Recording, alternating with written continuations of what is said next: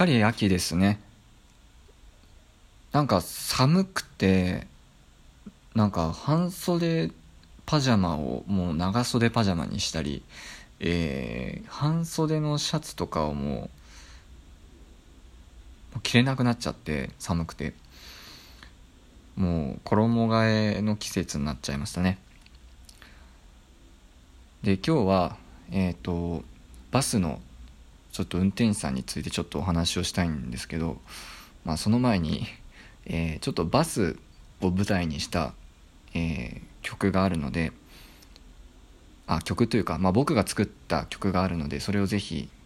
聴いていただきたいです「えー、僕は風景」という曲です。聴いてください。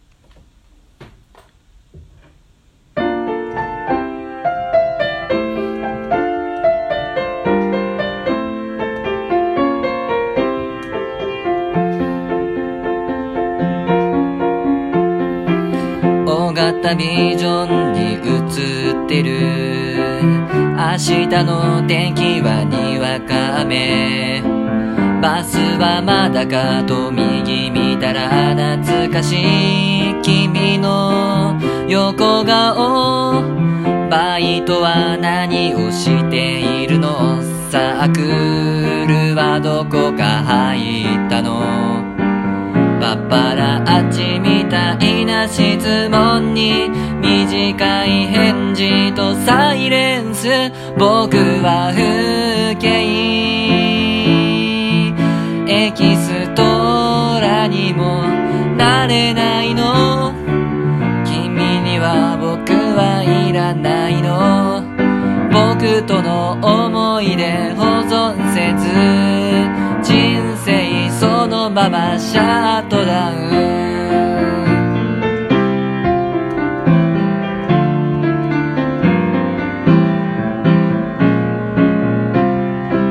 バスの二人がけ合いたから。僕は窓側に座ったけど君は座らず立ったままスマホで何を探してる？バイトは近所の塾講師サークルただいま探し中。君から質問ないけれど勝手にプレゼンリフレイン。僕は不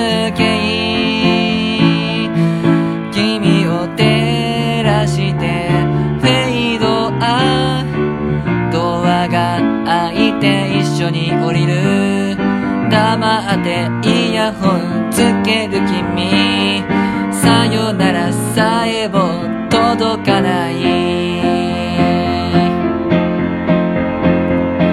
いつみファインミーなんで気づくのはいつも僕からなの。君は知らないだろう。僕がもうすぐこの街出ることを段ボールに収まらない君との思い出全て捨てるには重すぎるでも僕は風景君には風景なんだろう。新しい色を心の願に焼き付けよう。君も僕の風景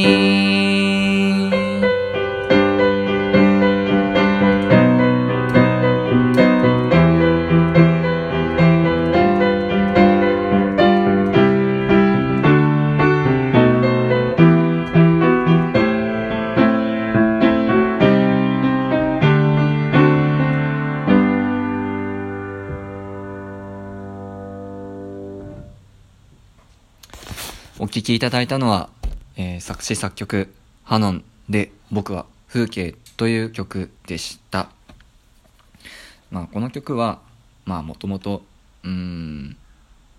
まあ高校じゃない、同級生に会った時に、こう声かけたら、なんか、あれだけ仲良かったのになんかこううん距離感を感じたんですねあの距離感というか気持ちの温度差みたいなものを感じたんですよ。あ久しぶりみたいな感じじゃなくてあハノンくんみたいな なんかそんな感じだったんですね。でそれからなんかあの話そうとしたいろいろ話そうと思ったけどいろいろうーん話したけれどあんまり盛り上がらなかったみたいなね。そういう経験がありましたけれども。さてさて、え本題に戻るんですけどあのバスの運転手さんがえっ、とカーナビを見てる人とカーナビを見てない人がいるんですね。えっ、とあの僕この間あのえーと、お墓参りに行ってでそのお墓参りに行く時に、えーと、駅から墓地まで、まあ、墓参バスが走っててでそれに乗ってお墓参り行ってるんですけどで昔はあの、えーと、駅から墓地まで30分で着いていたいたのが最近なんか50分つくかかるようになっちゃったんです片道。でなんで遅くなってるのかなと思ってその墓地の事務所にね、まあ、電話してなんで時間かかるようになっちゃったんですかってって言ったらあの、いやちゃんとそのカーナビ使ってあの運転しているのであの、まあ、50分かかっちゃうかもしれないんですけど一応最短ルートにはなってるはずですと。で最短ルートというか、まあ、渋滞予測とかもしているのでまあ早く着くはずですっていうふうに言われちゃったんですよ。でおかしいなと思って。でよくよく考えてみると実はその早くついていた時代ってカーナビ使ってないんですよ。でカーナビ使わないでこう運転手さんがこう運転してたんですね。でそれがいつの間にか、えー、その運転手さんがいなくなっちゃって、えー、新しい運転手さんの方が来たんですね。で新しい運転手を多分そのまあ墓地というか、まあ、霊園？霊園側が、まあ、雇う時にこういちいちこう最短ルートとかって教えないと思うんですよ。最短ルートっていうのかな。えっ、とうん。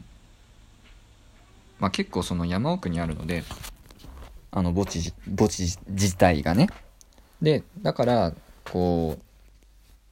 その運転手にはカーナビ通り行けばいいからっていうふうに言ってるのかなっていう気がしていてで、なんでカーナビ使ってるのに遅いのかなと思ったんですよ。で、それを考えたら、それはズバリ、えー、カーナビを見ながら、こう、ビクビク運転してるからだと思うんですね。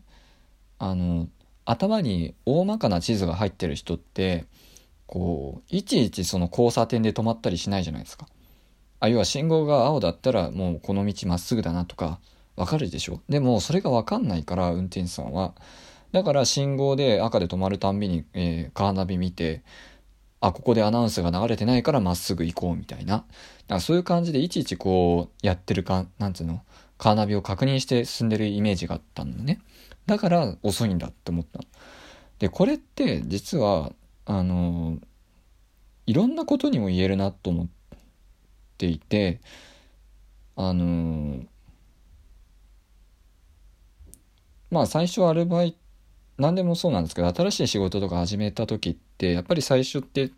やっぱり慣れないから仕事遅いじゃないですか。いやそれってなぜかっていうとこう自分で判断できる力がないっていうのとやっぱり、えーと、先輩とか、まあ、上司の方の指示を仰ぎながらやってるからなんですね。でもまあ後々早くできるようになってくるじゃないですか。でそれでなんで早くなできるかっていうと自分で判断して行動できるからなんですよ。でだから僕もなんかその研究室今入って実験とかやってるんですけどなんかその行動が遅い人の特徴としてなんかこう指示を待ってる人がめっちゃ遅いんですよね。だ指示を待ってる人ってだから一挙一動こう全部言わないとなんか進まないじゃん。だから多分遅くなってるのかなと思って僕もそういう節はあるんですけどうんなんかこう自分でこう大まかな何て言うのかな地図みたいなものを頭の中に作ってまあ遠回りになるかもしれないけどこれをこうすれば絶対その目標は達成できるみたいなものってあると思っているのでなんかそういうのを、うん、自分でこう考えて行動する人が、えー、早く、うん、目的地にたどり着くのかななんて思ったりしました。なんか常にその目標達成のための、うん、一番ベストなやり方を求めなくても自分でこうこうやればいいんじゃないかっていうものがあればそれをやればいいんじゃないかなって、えー、思った次第です。ということで、まあ僕も、うん、まあラジオトークって、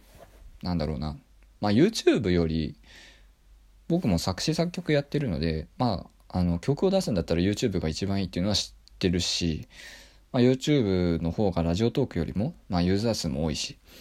うん、YouTube で毎日毎日配信するのが一番あの何て言うのかな。あのチャンネル登録者数を増やすのは一番いい方法だと思うんですけどただ YouTube の動画編集ってめっちゃ大変なんですよね。だから粗悪なものをこう毎日毎日アップしてもあんま意味ないなと思って。でラジオトークだとうんとなんだろうその装飾っていうのかな？動画みたいにこういろいろ、うん、飾り付けしなくても